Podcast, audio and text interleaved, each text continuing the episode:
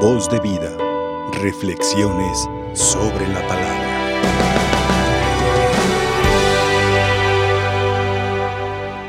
Sabemos que la humanidad y la misma iglesia ha sido azotada por un virus mortal y contagioso que ha hecho tantos estragos y que sigue haciéndolos. Y no, no, no crean que me refiero al COVID-19, no, me refiero a una enfermedad del alma, así de mortal, de silenciosa, para la cual no hay vacuna, solo prevención. Me refiero al virus de Judas, muy presente y cuyo sector más vulnerable son precisamente los más cercanos a Jesús. Obispos, cardenales, sacerdotes, religiosas, seminaristas y por supuesto todos los que más de cerca trabajamos en la viña del Señor, líderes, laicos comprometidos, gente piadosa y cercana, son el sector más vulnerable a contraer el virus que diríamos es la actitud que se va incubando, como en este apóstol elegido, llamado por el Señor y por lo tanto amado. Cristo no eligió a Judas tramposamente para que él lo traicionara, no. Fue esa enfermedad del alma que fue endureciendo su corazón y entenebreciendo su mente hasta llegar a los límites que llegó y que sigue tan presente en tantos seguidores del Señor. Es una enfermedad muy contagiosa porque al ver que los demás lo hacen, los demás se sienten respaldados como para poderlo hacer también y se dicen, ah, pues que aquellos lo hacen, que yo no lo haga también. Entonces es muy frecuente que ya lo tengamos, pero que nos sintamos asintomáticos, que nos damos cuenta que lo tenemos hasta que este ya arraigó en el corazón y ya es muy difícil de sacar. Por eso hay que estar atentos con los primeros síntomas de este desastroso virus de Judas. Primer síntoma, ¿cuál viene a ser? La fiebre, pero no la temperatura corporal, no. Más bien la fiebre por el oro, por el interés económico.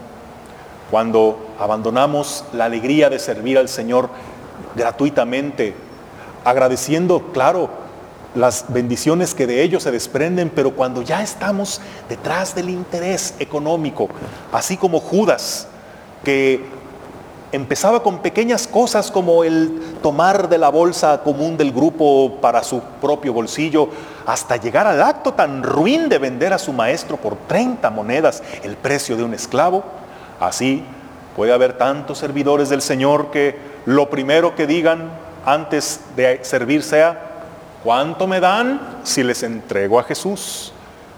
Si se los entrego en una prédica, en una bendición, en una misa, en un evento. O sea que dejan de hacerlo por la alegría de compartir su fe para volcarse solo en el interés económico y esto conlleva muchas traiciones al Señor.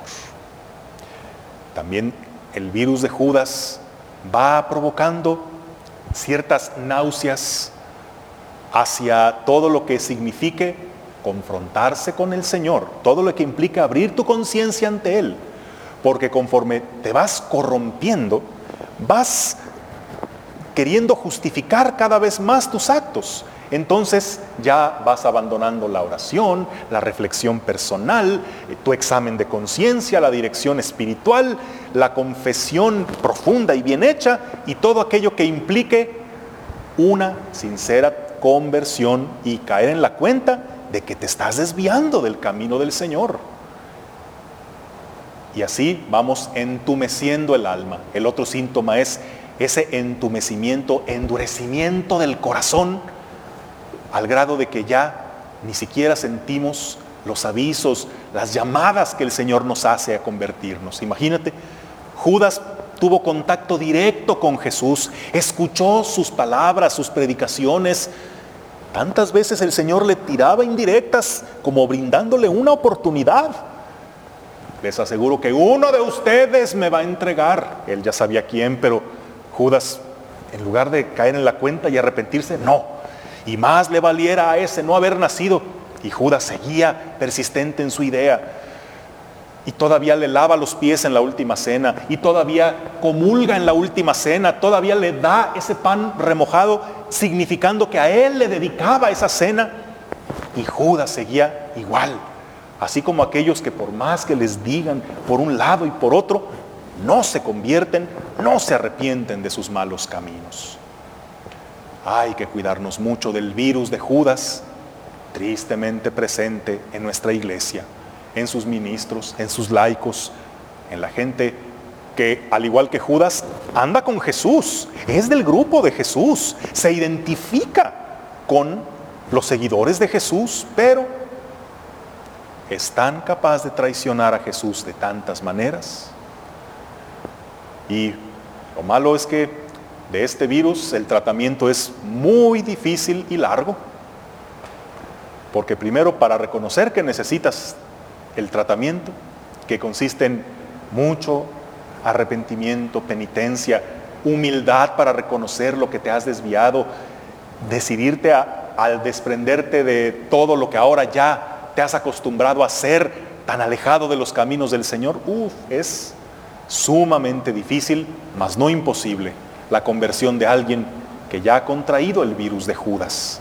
Pero más vale estar al pendiente a los primeros síntomas, cuando detectemos algo de esto en nuestra salud espiritual, de una buena vez, conviértete al Señor tu Dios, escucha su llamado, ten la humildad para dejarte ayudar, porque créeme, no querrás verte con el alma tan endurecida por el virus de Judas que difícilmente puedas volver al camino del Señor.